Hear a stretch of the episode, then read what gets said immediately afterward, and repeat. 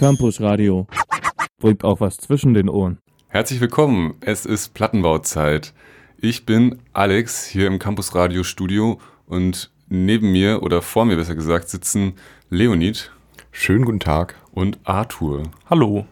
Und wir haben äh, die Juli-Folge für euch mit im Gepäck im Plattenbau und bringen euch drei Platten näher, die wir diesen Juli besonders herausragend oder außergewöhnlich fanden. Und den Anfang macht Arthur mit dem neuen Album, dem neuen Mixtape von The Streets.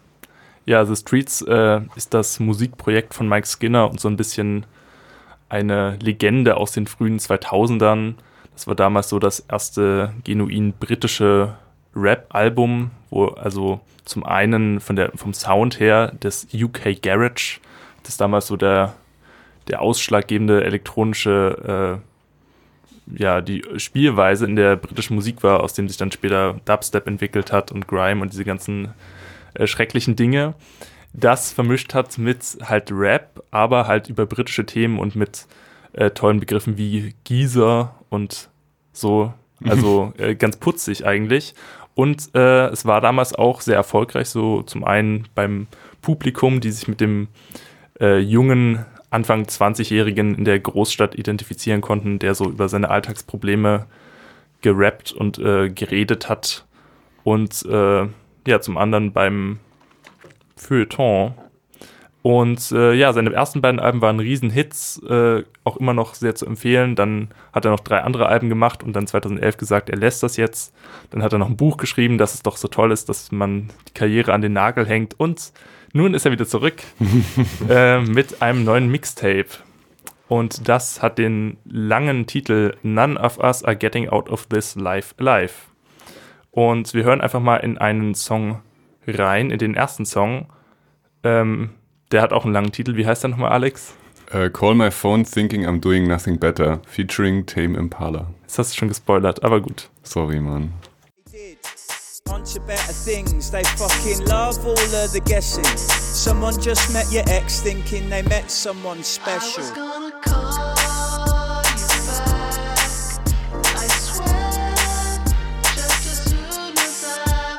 The phone is ringing, the phone is ringing, can't use it till it stops. I moan and listen, the tone emits. The only man in black. Ja, das war der erste Song und wie wir schon gehört haben, war Tame Impala das Feature auf dem Song und das ist so ein bisschen die Kuriosität bei dem äh, Mixtape, dass halt bei jedem auf jedem Song mindestens ein Feature-Gast äh, dabei ist, zum Teil auch sehr hochkarätige, wie eben Tame Impala oder Idols und aber trotzdem das ganze Mixtape so ein bisschen eine DIY-Charakteristik hat und eigentlich nicht so klingt, als ob da so viele äh, Hochkaräter drauf Platz finden könnten. Auf jeden Fall ein sehr besonderes Album, finde ich, und was, was man sonst nicht so viel hört heutzutage. Natürlich, hm? Hm? Ja, vielleicht liegt das an Corona, dachte ich, dass er das alles in seinem Zuhause-Studio aufgenommen hat und dann den Leuten immer nur so Schnipsel geschickt und hier, sing da mal deinen Part drüber. Und dann hat er es am Ende selber zusammengebaut. Deswegen vielleicht so eine. Na, also ich glaube, er hat es schon vorher aufgenommen, ehrlich gesagt. Hat auch immer stolz gepostet, wie er dann mit all den jungen äh, Menschen zusammen im Studio ist. Ich glaube, es war so ein bisschen sein, sein Traum, nochmal als Onkel, als Großonkel der britischen Musik nochmal alle Leute zu vereinen auf einem Mixtape. Ah. Und ja, natürlich äh, gibt es jetzt das Problem so bei dem Album, dass äh, als er seine frühen Alben gemacht hat, war er Anfang 20 und ähm, hatte so die Probleme, die jeder Anfang 20-Jährige hat. Jetzt ist er halt 40 Jahre alt und äh, hat eigentlich ausgesorgt fürs Leben. Und dann kommt textlich natürlich vor allen Dingen sowas wie, äh, ja, Leute hängen zu viel an ihren Telefonen oder es sind dann halt auch so ganz blöde Dad-Jokes einfach so drauf, so "Hö, hö, someone just met your ex thinking they met someone special und so. Das gibt's also wirklich mehrmals auf dem Album, dass er sich so über seine Ex irgendwie echauffiert, was auch jetzt, ich weiß nicht, ein bisschen Midlife-Crisis-Vibes auf jeden Fall gibt. Typisch britisch vielleicht. Ich finde, er klingt einfach auch so ein bisschen, als käme er aus so einem Arbeitervorort. Ja, das kommt er Ja, auch. Birmingham, ne? Äh, ja, ich glaube, und dann ist er nach London gezogen, als er dann sein erstes Geld hatte. Ja. Ja, ich finde auf jeden Fall auch ähm, textlich, dass einfach, ja, es sich ein bisschen out of place anfühlt. Also ich muss sagen, ich habe persönlich keinen großen Bezug zu The Streets. Ähm, immer mal sowas gehört, fand ich auch immer ganz cool. Aber ähm, hier auch dieses so, die Titel The Poison I Take, Hoping You Will Suffer, äh, Phone is Always in My Hand. Ähm, ja, ich, äh, mich hat das irgendwie an ähm, hier Chabez Palaces, das Album dieses Jahr erinnert, wo so eine ganz, ganz schlimme Boomerline drin war. Ähm, My phone is not that smart, das immer wieder wiederholt wurde, was dann sehr, sehr schmerzhaft war eigentlich, das so jetzt als junger Anfang mit 20er zu hören. Ja, das hat er aber, diese Technikkritik hat er auch schon in früheren Alben, die dann auch schon nicht so gut waren. Äh, zum Beispiel auf seinem 2008-Album gab es dann so eine ganz tolle Line, You can't Google the solution to people's feeling und so, äh, okay. Ja, das ist ein großes Problem, dass Leute googeln. Ähm, ja, aber immerhin hat das Album auch eine große Bandbreite an Sounds, also ist viel diese, ja, diese Two-Step-Rhythmik noch dabei, aber es sind auch dann mehr so Party-Abgeh-Songs dabei, denn er war zwischendurch wie jeder ähm, gescheiterte Musiker mal DJ und hat dann so Bassline-Tracks produziert. Da gibt es einiges vom Album. Und eben auch Songs, die so ein bisschen klingen wie früher. Da können wir auch nochmal reinhören, und zwar in den Song You Can't Afford Me. Und dabei ist interessant, dass er nicht so wirklich rappt wie früher, aber sein Feature Miss Banks, äh, die rappt so wie äh, äh, The Streets früher. Und das ist ja eigentlich schön, dass so der Staffelstab dann an die junge äh, schwarze Frau übergeben wird vom alten weißen Mann und dann die, die Ära ja. fortgesetzt wird. Ich finde find, das süß. Finde ich auch gut. Finde ich auch gut. Hören wir mal rein. Love is great, but you ever wanna sneeze? If you don't know how much I am worth, then you can't afford me. If you don't know how much I am worth, then you can't afford me. Yo. See if you don't know your worth, you're gonna settle for less. I need honesty, best policy, and that minimum respect. I don't want no stress, I don't need me a pest. And if you lay down with dogs, babe, then you're gonna need a vet. Cooler Flow äh, von ihm, das African Music-artige. Aber ich finde, das ist. African Music-artige, was bitte? Ja, ich fand schon Flow. Halt, also, dass er mal überhaupt anders rappt wie auf jedem anderen Song etwa. Äh, mit seiner monotonen Mike Skinner Art, die immer ein bisschen klingt wie gerade Top of the Head gefreestylt. Ähm, das fand ich hier eigentlich eine, eine schöne Abwechslung überhaupt. Das äh, macht für mich den Song auch ein bisschen, ähm, ja, sticht, lässt ihn herausstechen überhaupt und lässt mich auch ein bisschen zu meiner Kritik am Album eigentlich kommen, weil ähm, was, also positiv formuliert, er lässt in den Feature-Gästen viel Raum und da sind viele coole Hooks drin aber indem er den Feature-Gästen so viel Raum lässt, ähm, reduziert er einfach den Street-Style, habe ich das Gefühl, einfach echt auf fast immer genau dasselbe. Sein, äh, seine Art zu rappen, die ich auf jeden Fall nicht so richtig, wo ich nicht so richtig mit warm werde. Ähm, und was auch ein Problem ist, dass zum Beispiel bei Tame Impala dem Song, machen halt Tame Impala ihr Tame Impala Ding. Bei dem Idol-Song macht halt John Talbot sein John Talbot Ding, sein Ha, ha, ha. Und alle machen halt immer so ihr Trademark-Ding, Mixtape-mäßig, hier, dafür stehen wir, das ist unser Sound. Und versuchen halt auch nicht so richtig was Neues oder über sich hinauszugehen. Das äh, zieht sich auch gerade für The Streets durchs ganze Album, dass es halt ein sehr faules musikalisches Projekt ist insgesamt für die Band auch. Ich fand der letzte Song noch mit ähm, Take Me As I Am, ähm, den fand ich ein bisschen herausstechend noch. Ähm, da macht er auch noch mal ein bisschen was anderes, aber insgesamt einfach ein, ein sehr laues Album, wo nicht viel bei hängen bleibt und wenig Originelles dabei ist. So weder von den Feature-Gästen, die ihren Job halt gut machen und ihre Trademark-Sounds rüberbringen, noch von The Streets selbst. Ja, er beschreibt es ja auch selber so ein bisschen als Rap-Duett-Album. Daher, das war halt so ein bisschen anscheinend äh, die Idee dahinter. Ja, angeblich, also ursprünglich war sein Plan, nach diesem Mixtape nochmal ein echtes Album rauszubringen und einen Kinofilm. Mal sehen, äh, was wir davon noch sehen werden. Hm, ja, super. Sollte jeder Musiker einmal gemacht haben. Und Absolut. Um nochmal meine äh, Kritik äh, zusammenzufassen, natürlich ist dieser unkohärente Mixtape-Charakter ein bisschen störend teilweise. Aber ähm, Ja, also immerhin klingt es anders als alles andere, was äh, 2020 oder in den letzten zwei Jahren veröffentlicht wurde. Und es ist eigentlich ein guter Anlass, nochmal seine ersten Alben Original Pirate Material und A Grand Don't Come for Free äh, auszuchecken, weil da macht er das gleiche nochmal äh, Welten besser und ja, schöne Nostalgie-Feeling auf jeden Fall. Ja, da kann man sich ja auf jeden Fall auch fragen, ähm, warum kein anderes Album so klingt wie dieses Album. Ja, vielleicht ist es ein bisschen angestaubt, aber vielleicht ist auch er einfach ein cooler Charakter und einzigartig in seiner äh, Angst vor dem Mobiltelefon.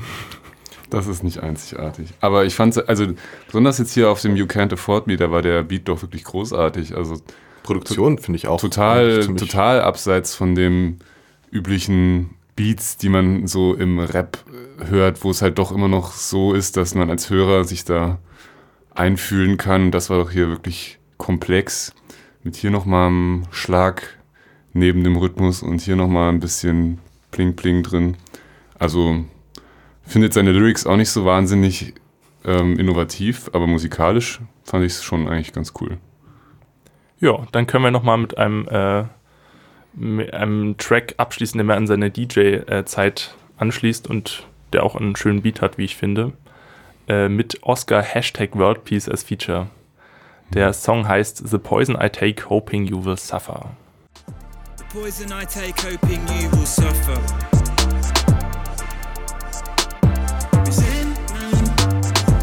Poison I take, hoping you will suffer. Pick your poison. Is it money or the moment? Are we running out of choices?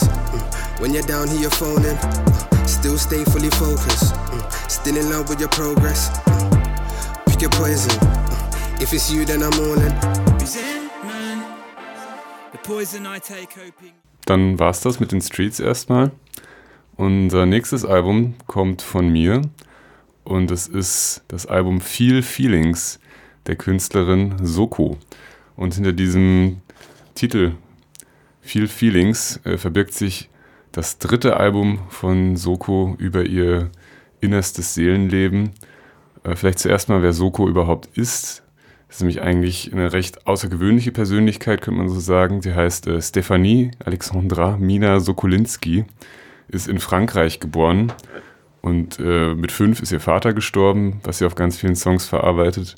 Und mit 16 ist sie dann nach Paris gezogen, um dort Schauspielerin und Sängerin zu werden. Und dann hatte sie 2007 einen kleinen Hit mit I'll Kill Her.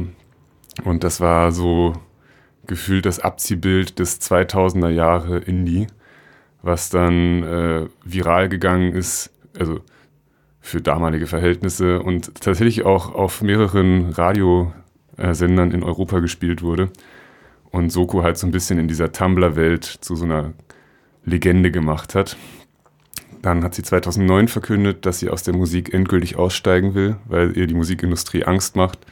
Sechs Monate später hat sie dann gepostet, sie sei neu geboren und hat dann 2012 ihr Debütalbum I Thought I Was an Alien rausgebracht, was äh, sehr, sehr gut war und auch extrem gut angekommen ist. Und ähm, nach einem zweiten Album 2015 kommt jetzt eben Feel Feelings. Und textlich geht es bei Soko eigentlich oft um, oder ging es früher, besser gesagt, fangen wir mal so an. Auf ihrem ersten Album ging es oft um Beziehungen zu Männern und ihre Konkurrenz zu anderen Frauen. Was halt auch in I'll Kill Her rauskommt. Das ist ähm, textlich ein bisschen die Beschreibung von so einem äh, typischen Zoe de Chanel-Film irgendwie. Es geht um ihren Angebeteten und was alles, was sie alles mit ihm hätte machen können. So, wir hätten ins Restaurant gehen können, danach ins Kino und die ganze Nacht am Strand tanzen. Und wir hätten Kinder gehabt und eins davon wäre in Japan geboren worden. Aber du musstest ja mit dieser blonden Bitch abhauen, die bringe ich um. Ja, äh, sehr extrem würde man heute wahrscheinlich auch gar nicht mehr so richtig machen, weil ähm, dieses Bewusstsein, das ist irgendwie ein bisschen größer geworden. Deswegen wird ja auch Lana Del Rey zurzeit extrem kritisiert, weil die auch so dieses, ähm, dieses Image ein bisschen promotet, der anhänglichen Frau. Auf diesem neuen Album verarbeitet sie das jetzt so ein bisschen. Und ähm, anfangen würde ich mit dem Song Replaceable Heads. Da geht es so darum, dass ähm, ihre Lover irgendwie immer schneller getauscht werden und alle sind doch irgendwie gleich in ihrer Enttäuschung und sie können einfach das nicht erfüllen, was sie sich oder was sie von ihnen braucht. Hören wir mal rein.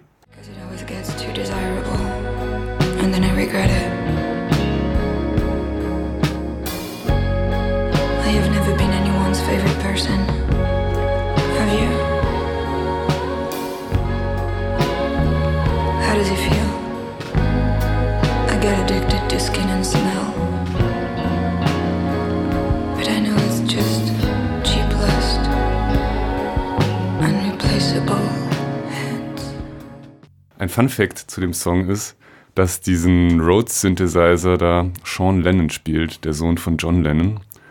Ähm, also hochkarätige Gäste auf diesem Album. Also diese ja leicht masochistische, selbstzerstörerische Art, die sie hat, dass sie halt immer viel unter ihren ja, Love Interests, sag ich mal, leidet und diese Sachen häufig schmerzhaft in die Brüche gehen. Das ähm, thematisiert sie halt auf diesem Album weiterhin, aber es ist schon so ein gewisser Reifeprozess zu erkennen, dass sie jetzt auch das Gefühl hat, dass sie da vielleicht auch selber Schuld dran hat und sich ja auch vielleicht so ein bisschen drin gewunden hat und damit konfrontiert wird sie im nächsten Song. Was interessant ist, ist, dass diese, also diese Songs auch mit dem ganzen Liebeskummer und diesen Schwüren, dass man selbst, wenn man nicht mehr geliebt wird, die andere Person immer noch zurückliebt, dass sie das jetzt eigentlich mittlerweile geschlechtslos macht. Also sie schreibt halt nicht mehr explizit über Männer. Ich muss sagen, ich finde dieses ganze Motiv ähm, mit diesen ähm, mit dieser leicht selbstzerstörerischen Liebe in dem Kontext nochmal ein bisschen interessanter, weil ich finde, so in Bezug auf heterosexuelle Beziehungen hat man das ja wirklich schon viel zu oft gehört. Ja, ich weiß nicht, ich finde das dann mh, auf jeden Fall, Es ist ja sehr, sehr rührselig, sehr emotional, sehr gewunden. Und so Ja. ein ähm, Sad Love-Album in dem, in dem Stil, ich denke, das hatte man schon so für die, mit den regulären ähm, heterosexuell normativ Beziehungs Genau, äh, ja. Irgendwo. Ähm, und ich finde überhaupt auch das ganze Ding sehr, sehr schön. Es ist ein bisschen wie langsamer Dream Pop. Entfernt hat mich das an, ähm, ganz entfernt an Wise Blood erinnert und auch ästhetisch etwas an Crump. aha, Ähm, aber ich finde es sehr, sehr schön gemacht. Auch einen sehr schönen Flow über die ganze Albumlänge. ähm, diesen Song, den ich eben angesprochen habe, den hören wir jetzt mal, der heißt Being Sad is not a Crime.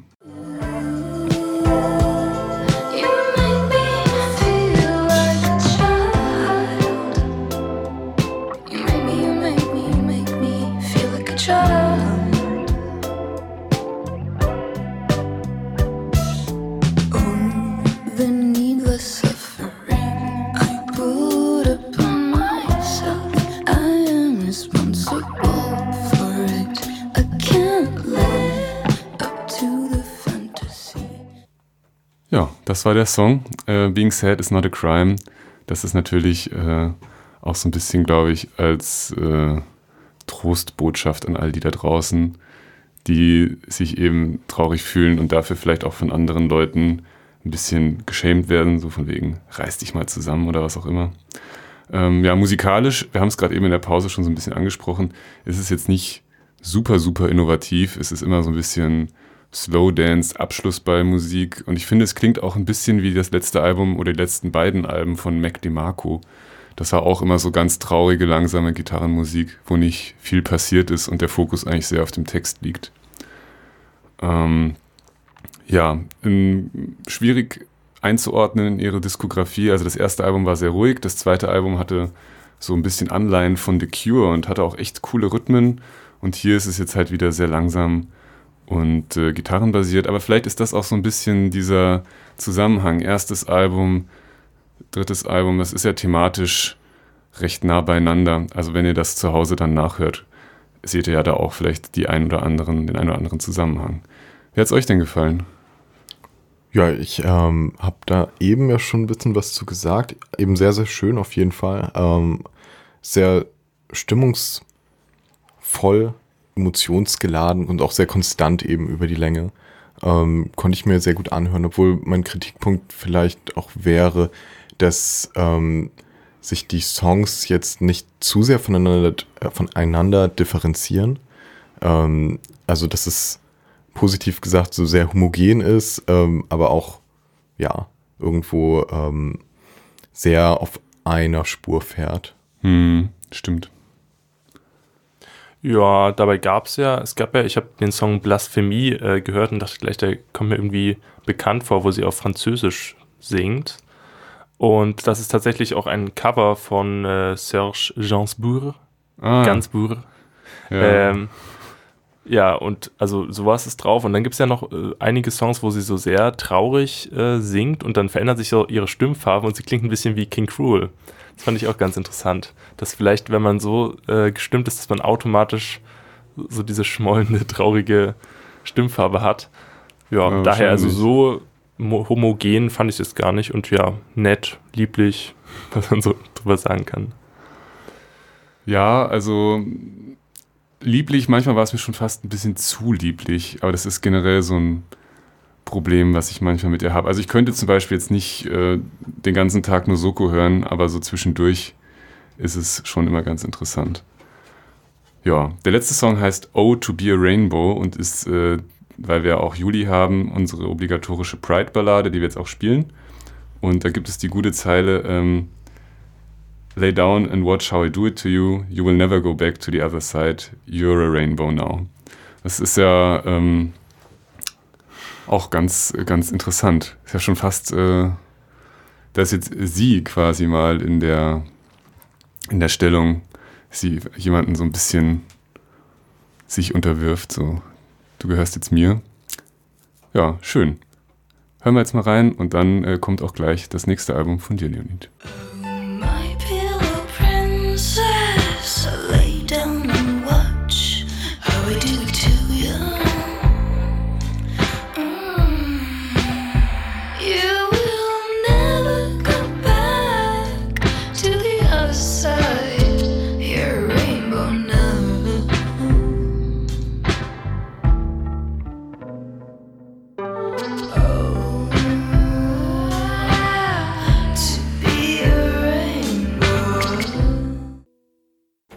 Ein Song wie Zuckerwatte. Ich finde, bei Soko liegen äh, tiefste Traurigkeit und riesigste Euphorie immer sehr nah beieinander. Und das, finde ich, macht die Platte oder macht die Künstlerin einfach insgesamt sehr interessant. Kann ich nur empfehlen. Gut, dann kommen wir jetzt zum letzten Album des Plattenbaus Julies. Und das ist Ultimate Success Today von den Post-Punk-Göttern aus Detroit, Protomartyr. Am 17.07. ist das Ding bei Domino Records rausgekommen. Äh, relativ spät, das war glaube ich zuerst für Mai angekündigt, wurde dann Corona-bedingt, denke ich, ähm, ewig rausgezögert, auch zum Leiden der Band, da ein paar Facebook-Posts zu äh, verfasst haben. Das ist jetzt das mittlerweile fünfte Album. Seit 2008 gibt es die Band. Und ja, es ist wieder ähm, sehr, sehr gut geworden. Das letzte Album Relatives in Descent war auch eins der Highlights des Jahres 2017 von mir.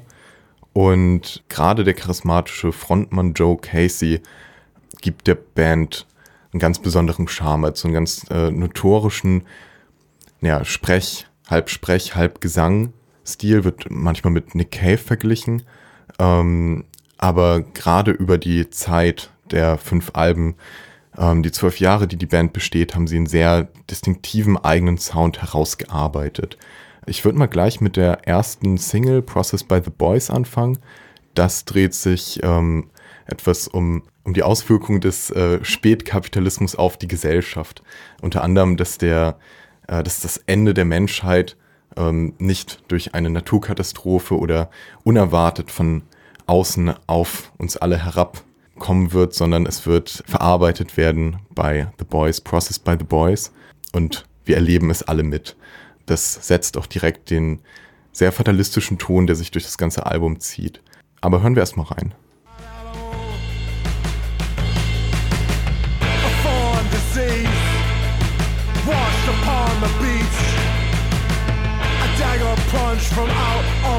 a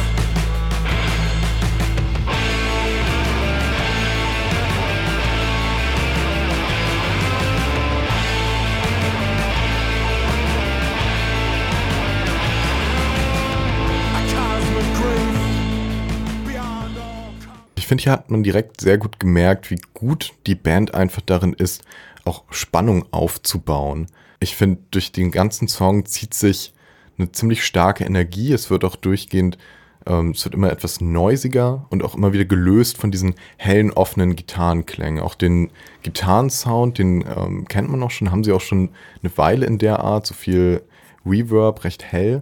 Ähm, und ich finde das hier auch wieder sehr, sehr schön gemacht. Das war auch ein Song, wo ich erst etwas gebraucht habe, um den richtig genießen zu können, aber jetzt habe ich auch nicht das Gefühl, dass der sich allzu bald äh, tot hören wird.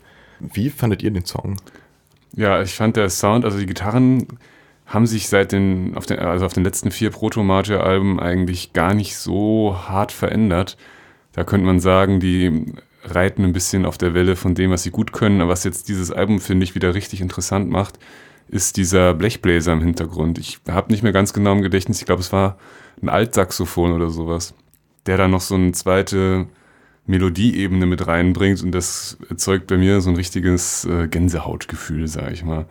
Ich muss dann irgendwie immer, ich habe da immer so ein Klischeebild im Kopf, so, ich weiß nicht, ob ich vielleicht zu viel äh, Great Gatsby gelesen habe oder so. Ich muss dann immer an diese Backsteinbauten mit diesen riesigen Feuerleitern denken, wo da immer jemand steht und Saxophon spielt. Ich finde auf jeden Fall auch, dass ähm, gerade so dieses erweiterte Instrumentarium auch dem ganzen fatalistischen Charakter vom Album gut was beigibt.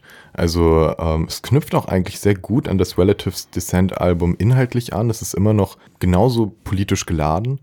Und Relatives in Descent hat mit dem Song Half Sister geendet, wo immer wieder wiederholt wurde, She was trying, I was trying to reach you. Und ähm, mit You war da die Wahrheit gemeint, die versucht wird zu erreichen. Und hier beim ersten Song Day Without End startet Joe Casey gleich mit der Zeile äh, I could not be reached. Das setzt im Grunde so dieses, diese verzweifelte Suche das Social Commentary irgendwo auf den Jetzt-Zustand, auch gerade in den Staaten fort. Äh, von daher macht es auch, finde ich, sehr viel Sinn, dass es, naja, nicht unbedingt rosiger geworden ist in dem Bild, das Protomatur zeichnen. Ich würde mal mit dem zweiten Song vom Album, den ich mitgebracht habe, weitermachen.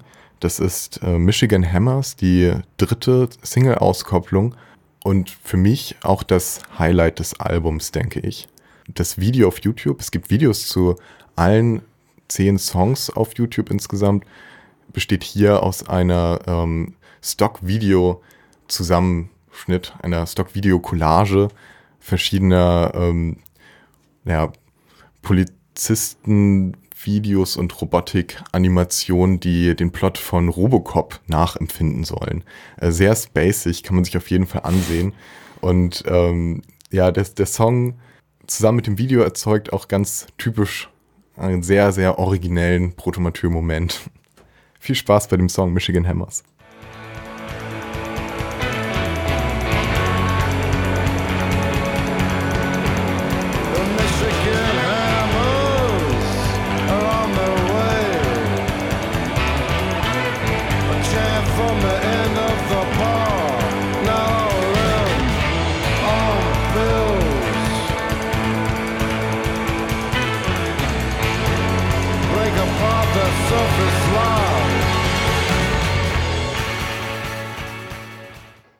Ein absoluter Hit, mein Favorite vom Album auf jeden Fall. Was ein Trademark der Band ebenfalls ist, sind die sehr anspruchsvollen, so referenziell starken Texte von äh, Joey Casey und ähnlich, naja, schwer interpretierbar wie die Texte sind, ist auch der Gesamtsound, der ähm, sehr facettenreich ist und ich denke auch ähm, es einem sehr schwer macht, einen Zugang überhaupt zu finden. Ich weiß noch 2017 bei dem Relatives in Descent Album, als ich äh, das erste Mal auf die Band aufmerksam geworden bin, ich habe das so oft gehört, bis es wirklich Klick gemacht hat. Es hat eine Ewigkeit gedauert. Ähm, hier habe ich auch noch das Gefühl, dass es noch viele Seiten am Album gibt, die, mit denen ich erst noch richtig warm werden muss. Aber ich denke, dann merkt man irgendwo, dass jeder Song auch was sehr Eigenes und Spezielles hat. Also das zeichnet sich für mich gerade schon ab, ähm, wo ich ein paar Mal drüber gehört habe auch ähm, ein paar Mal intensiver gehört habe, dass man jedes Mal auch irgendwo neue Sachen entdeckt. Und ähm, ich denke auch ein Protomator-Album ist ein bisschen wie in ein sehr schickes Museum gehen und erstmal keine Ahnung haben, sich umschauen und ähm, wissen, okay, irgendwie ist das gut, aber ich weiß noch nicht so viel damit anzufangen. Aber irgendwann äh, kann man das dann vollends in seiner ganzen Blüte genießen. Ich finde, es ist eher wie in so ein Museum zu gehen, wo es seit Jahren niemand mehr war und es regnet rein und alle Ausstellungsstücke sind alt und total äh, ja, unidentifizierbar. So jedenfalls habe ich mich gefühlt, als ich dieses ähm, der Agent Intellect Album gehört habe damals, weil das ist irgendwie so eine Mischung aus, er, ähm, er singt quasi über, über Orte im Hier und Jetzt, also zum Beispiel Uncle Mothers, das war so ein Song, da ging es irgendwie um so eine Kneipe, wo die ganzen Alkoholiker sich treffen und die äh, Kinder sitzen draußen im Auto und er verschachert dann seine Kinder an irgend so einen pädophilen Irren quasi.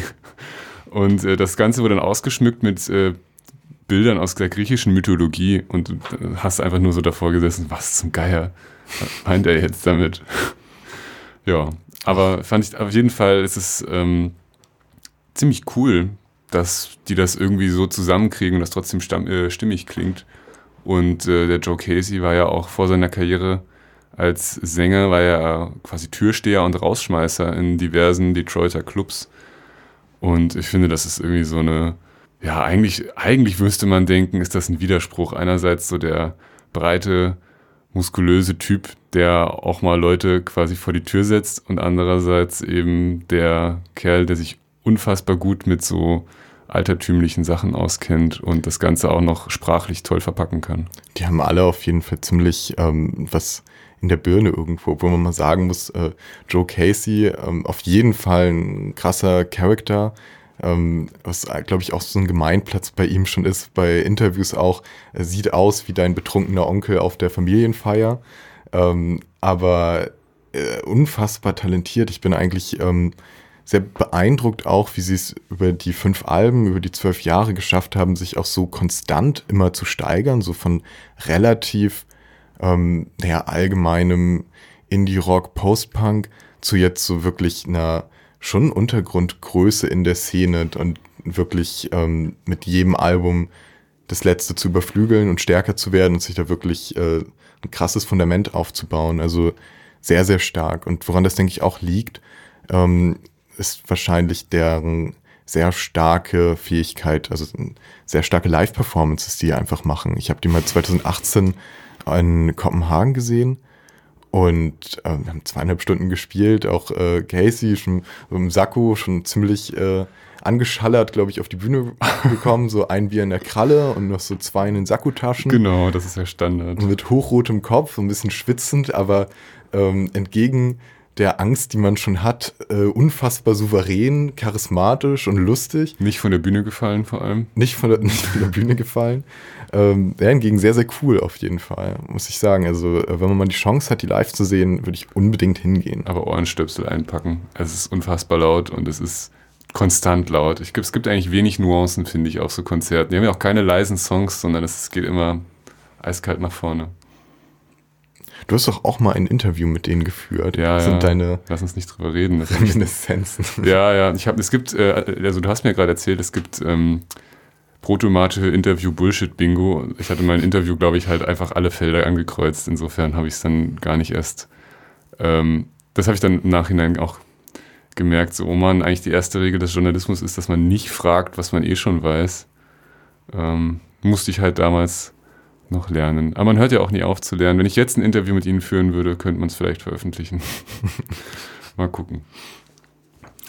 Wenn es wieder losgeht mit Konzerten, dann äh, kann man sich ja mal Protomate geben. Ich habe jetzt neulich ein Interview gelesen mit ihm, wo er explizit auf ihre finanzielle Situation angesprochen wurde. Und er meinte, ja, wir haben alle eigentlich alles Geld, was wir hatten, immer in so einen Topf geworfen und daraus leben wir jetzt.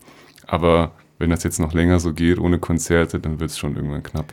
Also auch bei dem ähm, Bullshit-Bingo, neben den Punkten Political oder dem Wort Political, das äh, irgendwann notwendigerweise in jedem Interview fallen muss Ja. und dem Umstand, ähm, Joe Casey is one decade older than his bandmates, ebenfalls ähm, ein Punkt, Protomateur cheerily admits that they are bankrupt. Ja, Classic. Tja, das war die, die Journalismuskritik im weltbesten Plattenreview-Podcast, den gibt. und Schöner. Ja, was? Entschuldigung? Äh, Und ich würde sagen, mit dieser weltbesten Journalismuskritik beschließen wir auch diesen Plattenbau. Ja. Ähm, so. Ich weiß nicht, habt ihr vielleicht noch letzte Worte zum Album, Arthur? Äh, ganz toll, bin großer Fan. Super. Klasse. Dann hören wir jetzt zum Abschluss nochmal äh, June 21st. Meine ähm, historischen, kulturellen Kenntnisse reichen nicht darüber hinaus, aus, äh, außer dass äh, ich weiß, dass es die Sommersonnenwende ist. Sommersonnenwende. Das Mitte des Albums macht irgendwie, glaube ich, Sinn. Die Connection kann man schon irgendwo aufbauen. Es ist ein sehr, ähm, sehr schöner Song, der auch etwas vom so Stereotypen Geschredder, Gitarren, Geklirre äh, von Protomatur abweicht etwas ähm, eerie daherkommt, aber unfassbar äh, schön und originell, gerade das Ende. Ähm, Am Ende teilt der Song das Album auch nochmal thematisch in zwei Hälften. So erste Jahreshälfte, zweite Jahreshälfte. Habe ich jetzt gar nicht überprüft. Müsste man dann nochmal machen. Na gut. dann würde ich sagen, ähm, noch einen schönen Start in den August. Das war der Plattenbau Juli. Tschüss.